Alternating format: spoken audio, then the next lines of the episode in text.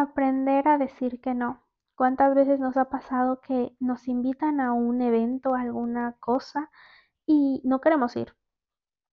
Y en vez de decir no, estamos buscando y buscando, buscando un justificativo que valide que no podemos ir. Y a veces nos inventamos historias cuando todo estaba a nuestro alcance. Solamente teníamos que decir no. El día de hoy vamos a hablar de aprender a decir que no.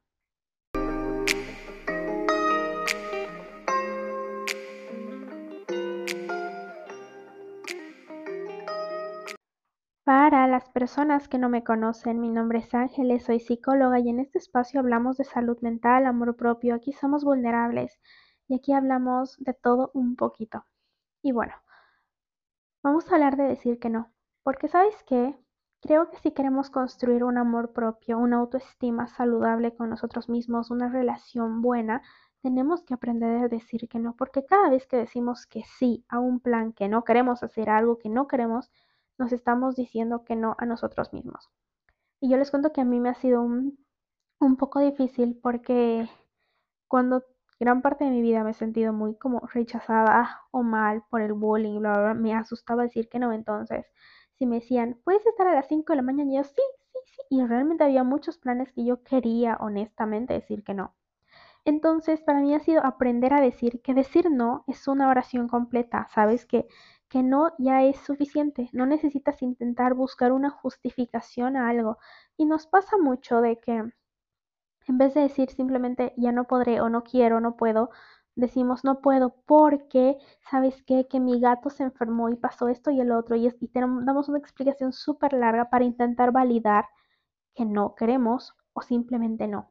Claro que va a haber momentos en los que no se pueda. Pero ¿sabes qué? Es importante que aprendas de que tú no es suficiente y esto se aplica en muchas cosas. Yo he escuchado a varias amigas, también me ha pasado, que en algunos momentos, por ejemplo, en cosas como el consentimiento sexual, así hayas estado y estés ahí, puedes decir, no quiero hacer esto, no quiero, porque no quieres y punto, ¿sí? Y varias de ellas han escuchado eso, pero es que yo ya estaba ahí, no, pero es que me ha dicho sí y estás aquí o para qué provocas. Eso está súper mal. O sea, si alguien te dice no, es no, ¿ok? Tiene que haber un pleno consentimiento en las cosas y no tenemos que justificar y no, y no le debemos nada a nadie, porque eso ya se convierte en un abuso. Y este abuso luego se prolonga y daña muchas áreas de tu salud mental, ¿sí? Y este es un ejemplo tal vez un poco más fuerte cuando hablo de consentimiento sexual, por ejemplo, que digas no y aún así crean que así. Y también se aplica a varones, ¿no? No significa que tengas que decir sí a todas las relaciones con chicas. No, no, eso es una carga igual que ha dejado de alguna forma el patriarcado, que un hombre siempre tiene que estar dispuesto. Puede decir que no, porque no y punto, no porque ese hombre tiene que estar con todas o, o quiera hacerlo. Y para las chicas igual, decir simplemente es que no, no, punto, no. Y no se trata de que, ay, no, porque de verdad eso tiene consecuencias a la larga. Y este es el ejemplo un poco más fuerte. Estamos empezando potentes, pero todo empieza desde responder un mensaje, aceptar o no una salida comer o hacer algo, decidir escuchar o no a una persona. A todo se aplica que tú puedas aprender a decir no me apetece o no quiero o no, simplemente no. Yo les voy a contar una historicilla por ahí. Como yo les hablaba, y creo que muchas veces nos han enseñado que una buena persona es esa que siempre dice que sí, ¿no? Puedes limpiar los baños, sí, puedes hacer algo, sí. Y es como que, ay, qué bonita, siempre puede, o siempre...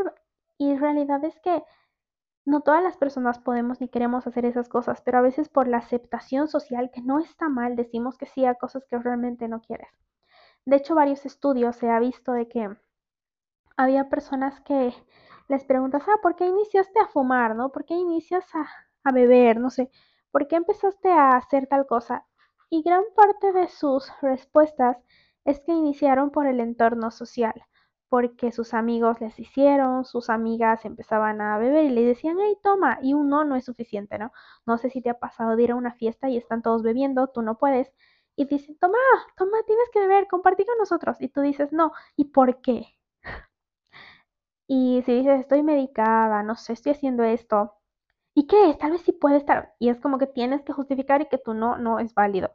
Y quiero decirte que sí es válido. Es suficiente que digas no, gracias o no. Y listo, y tenemos que aprender a respetar nuestros nos, porque sabemos las cosas que no queremos hacer y sabemos las que sí estamos dispuestos a hacer.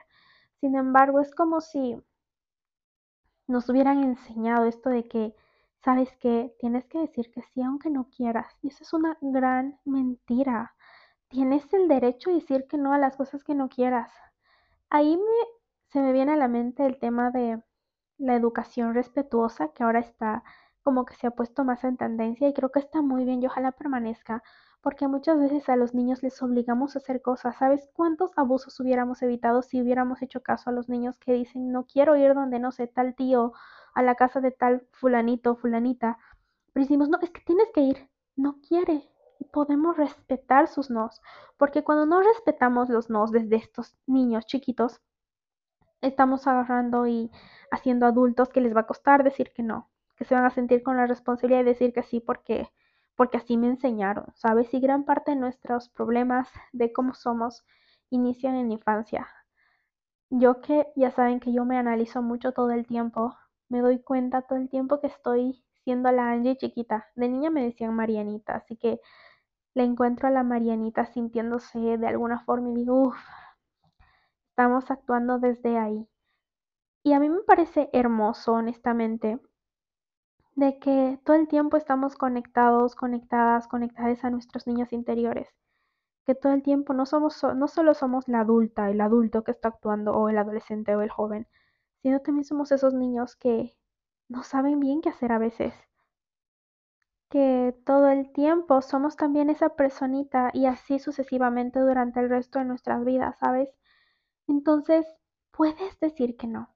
Recientemente me ha pasado algo porque esto de incorporar a mi vida el no me ha costado, ¿saben? Me ha costado. Y me ha pasado de que por un tiempo yo estaba, yo estaba en plan de voy a ser muy incondicional para todo el mundo. Algo que no recomiendo, pero me ha pasado hace unos días, unas semanas, creo que alguien que honestamente yo no considero un amigo, me ha estado escribiendo porque necesita apoyo emocional. Y honestamente yo no quiero, o sea, yo no considero que sea una persona saludable para mí ni yo para él, de hecho. Porque no, o sea, honestamente no quiero. Y me he encontrado justificando cosas, ¿no? Por ejemplo, creo que me mandó un mensaje diciendo, ay, es que necesito con quién hablar. Y yo le mandé número de psicólogos, porque puedo hablar con psicólogos. Y me dice, no, como una amiga. Y yo le digo, es que no soy tu amiga es que no quiero, insistía, insistía, y yo estaba en mi mente buscando causas para decir no, cuando podría ser simplemente decir no, pero yo estaba buscando como que es que no, yo siento que no, que no, que no, que no, y seguía insistiendo. Hasta que hablé con una amiga y me dijo, pero es que tú no es suficiente, es suficiente con que digas que no. Y digo, cierto, no estás obligado ni obligada, ¿sabes? Es un privilegio, claro que sí que alguien quiere estar en tu vida, pero tú no tienes la obligación de estar en la vida de todos o que si alguien quiere tenerte en su vida, tengas que sí o sí estar en su vida. No. Y claro que tú también, yo estoy segura que en vidas de algunas personas yo no estoy presente y no voy a ir y meterme a la fuerza y decirle, sí, es que quiero. No funciona así. Entonces, el no es una palabra preciosa que tenemos que aprender a usar.